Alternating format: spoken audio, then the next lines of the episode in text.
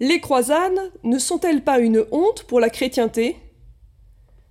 Sœur Claire-Marie de Nazareth, petite sœur de la Consolation, nous répond en plusieurs parties. Première partie.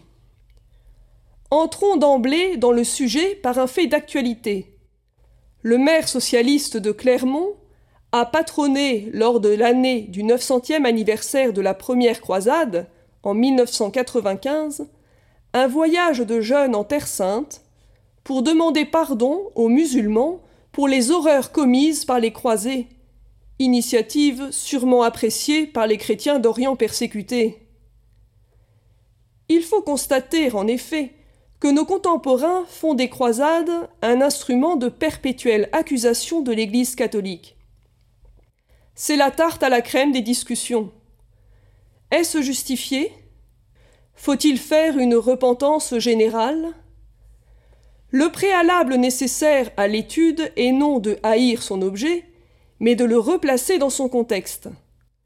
La plus grosse erreur en histoire est l'anachronisme, attribuer à une époque ce qui appartient à une autre. Nous ne ferons pas un compte-rendu détaillé des neuf croisades, mais nous regarderons objectivement les faits en les replaçant dans le contexte de l'époque, sans faire une sélection des événements et en essayant de rétablir ainsi la vérité. Regardons tout d'abord le contexte de l'époque. C'est celui des invasions musulmanes. Faisons un bref historique. En 325, Constantin construit une basilique à l'emplacement du calvaire et du tombeau du Christ à Jérusalem.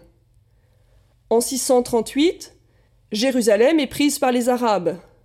Le culte chrétien est encore toléré au Saint-Sépulcre, mais les chrétiens sont réduits à la condition de dimitude s'ils ne se convertissent pas.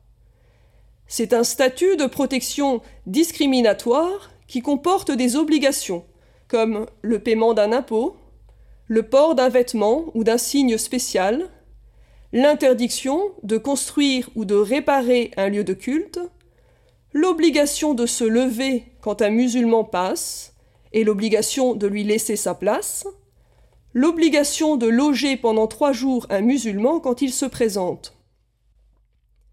En 1009, le calife Hakim détruit une partie du Saint-Sépulcre et décrète la persécution contre les chrétiens, leur interdisant les lieux saints. Rappelons que, au XIe siècle, les musulmans sont encore tout près des Pyrénées et que la Reconquista en Espagne commence tout juste. En Europe, le contexte est celui d'une société profondément chrétienne. Pendant ce temps, effectivement, les communautés monastiques sont en plein essor. 40 000 fondations de monastères dues à la réforme grégorienne.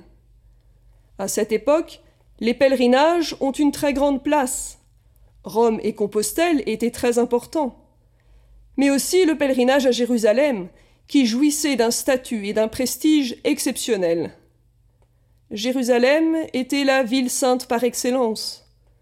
La présence musulmane, à l'endroit même où le Seigneur avait souffert et été ressuscité, ne pouvait être pour le fidèle de cette époque qu'une abomination.